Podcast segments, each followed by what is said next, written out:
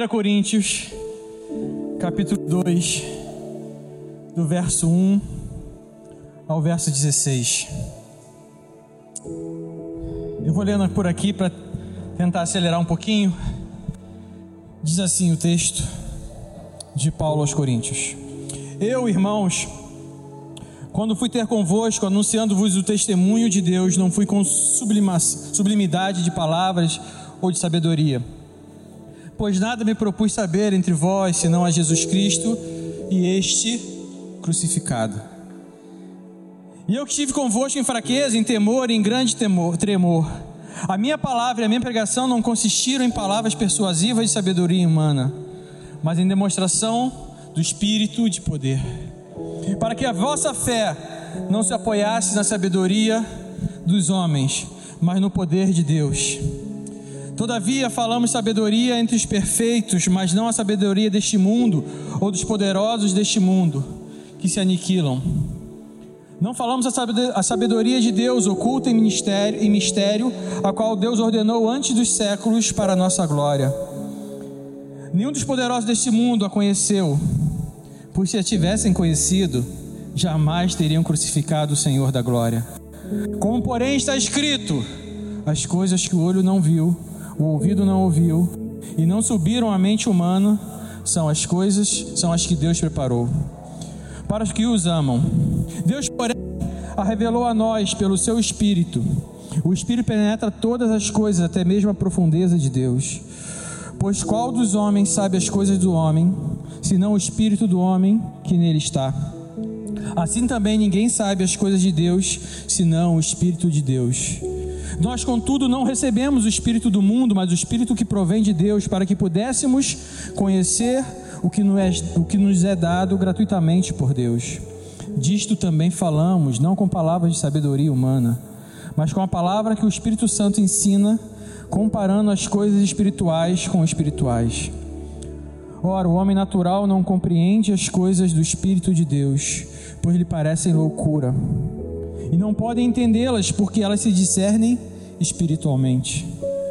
O que é espiritual, porém, discerne bem todas as coisas, e ele por ninguém é discernido. Pois quem conheceu a mente do Senhor para que o possa instruir? Mas nós temos a mente de Cristo. E eu lendo esse texto, eu meditei nesse texto a semana toda. E quanto mais eu lia, mais Deus ia separando pedaço a pedaço desse texto. E quando eu dei por mim, eu estava com uma nova perspectiva do que seriam as boas novas do Senhor. Uma nova perspectiva das, da palavra boas novas, ou da palavra evangelho. E daí vem o tema dessa pregação: o evangelho da Trindade. Como assim, Alberto? O que seria Trindade? Eu não vou ter a ousadia de tentar explicar isso para vocês. Não vou mesmo. Vocês querem uma explicação muito boa do que é Trindade? Pega o pastor Marlon no final do culto, ele vai dar todos os argumentos teológicos para explicar. Ele fica aqui até meia-noite com vocês sem problema nenhum, tá? Ele gosta. Mas na semana passada eu fui presenteado pela Ingrid e pelo Douglas para passar meia hora com as crianças dessa igreja. Inclusive com meu filho explicando o Espírito Santo e a Trindade para eles. De maneira bem didática, bem simples, a gente usando palavras que a gente eu achei que eles fossem entender. Às vezes a gente explica a Trindade usando objetos, eu usei o ovo para explicar a Trindade. Porque são três coisas que formam o ovo, né? A gente tem a gema, a clara e a casca. E eles até entenderam. Mas teve um abençoado, filho de alguém que eu não vou contar quem é, que falou: Eu entendi, pastor. A trindade é um megazord.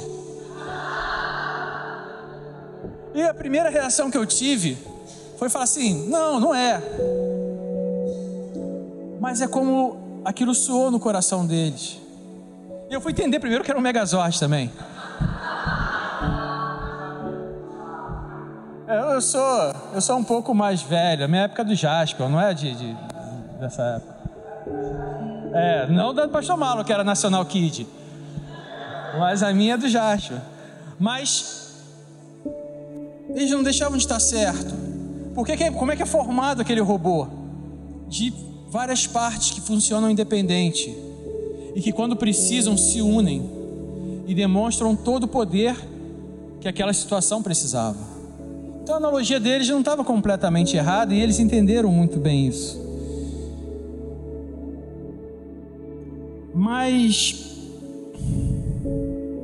a Trindade não pode ser encarada somente como um nome. Como às vezes falamos, falamos o nome de Deus Pai, o nome de Deus Filho, o nome de Deus Espírito Santo. Por vezes negligenciamos a união desses três, que são independentes e únicos. E às vezes ficamos sem entender como isso é capaz de, de acontecer, como isso foi criado, ou como isso aconteceu, porque não é prático para a gente. E eu fiquei refletindo sobre isso. E eu lembrei de um texto, na verdade, dois textos, que me fazem entender um pouquinho sobre isso. O primeiro deles é Gênesis 2:24, que diz assim: Por isso, o homem deixa pai e mãe e se une à sua mulher, tornando-se os dois uma só carne. E Efésios 5:31 Eis porque o homem deixará o seu pai e a sua mãe, e se unirá à sua mulher, tornando-se os dois uma só carne. Então eu parei para refletir um pouquinho e cheguei à conclusão, ao entendimento, que Deus quer que a gente repita em nossas vidas aquilo que é a sua essência. E quando nós nos casamos e achamos o nosso par perfeito, como eu tive a sorte de achar, a mulher ideal, perfeita, linda, cheirosa, nos tornamos uma só carne. Isso vai muito além do conceito sexual. Isso vai de uma de uma conexão, de uma ligação que ela me conhece no olhar. Que ela me conhece nos meus gestos. Ela sabe quando eu estou triste, ela sabe quando eu estou feliz, ela sabe quando eu estou preocupado. Ela faz parte de mim e eu faço parte dela. E quando essa união é completada com Deus, como no cordão de três dobras, é difícil falar essa palavra para mim. Três dobras. Tudo fica muito mais simples de entender. Ele quer que aconteça em mim, em você, na sua esposa, no seu marido, a mesma coisa que acontece com ele, com Deus Pai, com Deus Filho e o Espírito Santo. Três personalidades completamente distintas, como eu e minha esposa, mas para Deus vistos como uma só carne. Deus Pai, Deus Filho, Deus Espírito Santo, três personalidades distintas, mas que devemos enxergar como um único ser. Amém? E eu refletindo sobre esse texto, eu entendi que o apóstolo Paulo cria três colunas nesse capítulo, três, base três bases fortes, três visões sobre as boas novas do Evangelho. Como Deus Pai, com Deus Filho e Deus Espírito Santo apresentados àquela igreja de Corinto de maneiras distintas, revelados em poder e atos, apresentados cada um de uma forma, as boas novas o Evangelho. Entenda o seguinte: Paulo passa um ano e meio em Corinto, fundando a igreja. Ele continua sua pregação, ele continua seu ministério, viajando para outros lugares, até que chega em certo momento uma carta, uma informação que aquela igreja está passando por problemas, que problemas internos estavam matando aquela igreja de dentro para fora. E no capítulo 2 da carta aos Coríntios, de forma muito gostosa e sutil, é possível que é possível enxergar de que como Paulo queria que aquela igreja entendesse o evangelho. Eu queria muito que vocês saíssem daqui hoje entendendo o evangelho de um Deus humilde e sacrificial, poderoso e amoroso, relacional e confortante, único e separados ao mesmo tempo.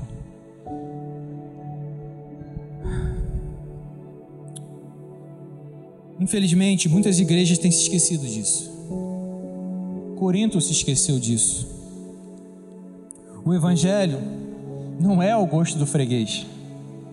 O Evangelho não é pragmático em sua essência. O Evangelho não é formado somente de experiências e definitivamente ele não é existencialista. O Evangelho é resgate e salvação.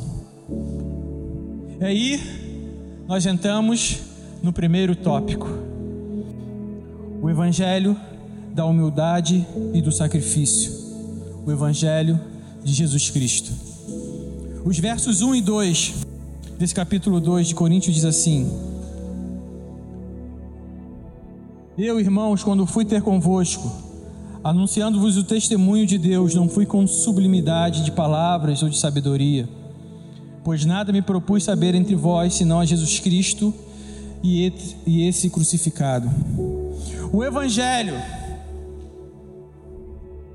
as boas novas do Evangelho, são centralizados na morte vicária de Jesus Cristo. Paulo fala isso do verso 1 ao verso 5. Infelizmente, temos visto um evangelho muitas vezes centralizado no homem, usando uma máscara de cristianismo, tratando dos problemas do homem, do seu dia a dia, deixando a cruz de Cristo em segundo plano. Nós aqui cremos em curas e milagres, sim nós já cansamos de ver acontecer e vamos continuar vendo acontecer em nome de Jesus. Cremos no poder da libertação das drogas e de outros vícios que o sangue de Jesus é capaz de curar e libertar. Mas esse não é o centro do Evangelho. O centro do Evangelho é de Cristo. Filipenses 2, dos versos 5 ao 8, diz assim: Tenho entre vocês o mesmo modo de pensar de Cristo Jesus, que, mesmo existindo em forma de Deus, não considerou por ser igual a Deus algo que deveria ser retido a qualquer custo. Pelo contrário, ele se esvaziou, assumindo a forma de servo, tornando-se semelhante aos seres humanos e, reconhecido em figura humana, ele se humilhou, tornando-se obediente até a morte e morte de cruz. Infelizmente, Muitos têm sido enganados por filosofias ou por discursos bonitos, tratados em suas mazelas e curados em seus problemas, mas incapazes de curar outros, porque são incapazes de dar aquilo que eles não têm.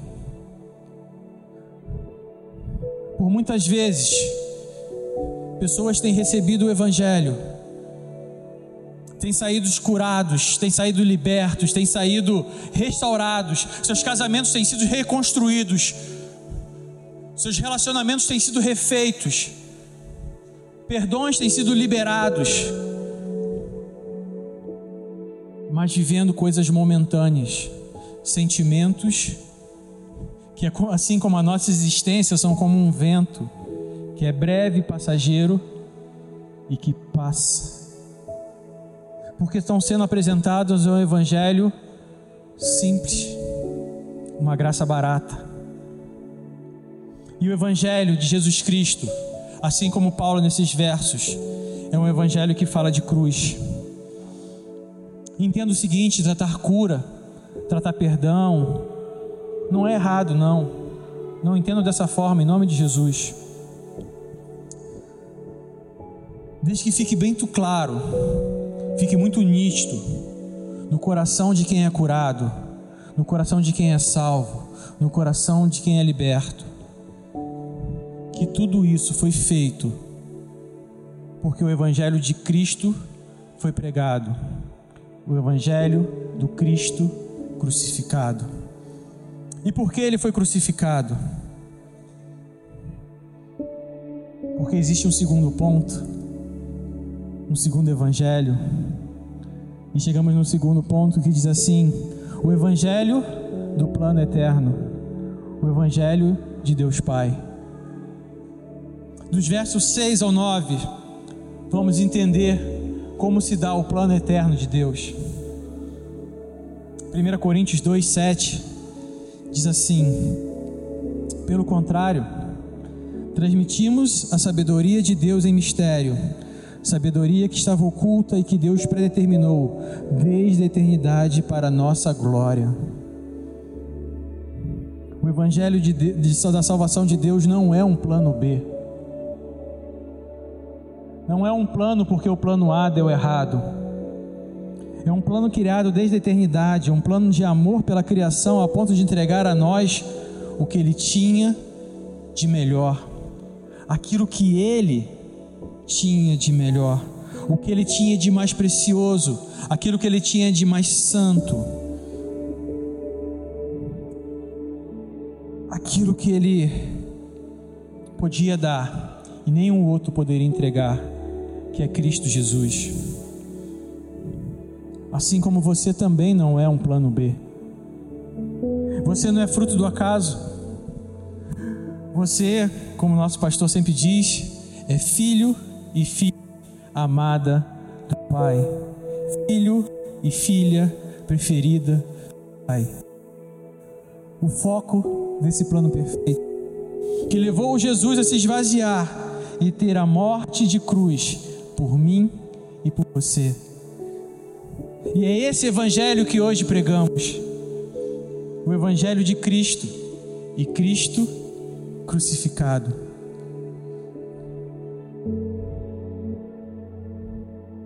O plano perfeito de Deus. O plano da eternidade de Deus pode acontecer na minha vida e na sua vida. Tudo isso depende das decisões que você vai tomar hoje aqui nesse lugar. Tudo isso vai depender das decisões que você vai assumir hoje aqui. Muitos já vieram aqui na frente porque disseram não ao medo, porque tiveram a coragem de dizer que são homens e mulheres que por vezes sentem medo sim, que isso independe do seu tempo de crente, do seu tempo de evangelho, isso independe se você é pastor, se você foi presbítero, diácono, ou se você entrou hoje aqui sem nunca ter assumido um compromisso com Jesus Cristo. Você é a escolha desse plano perfeito.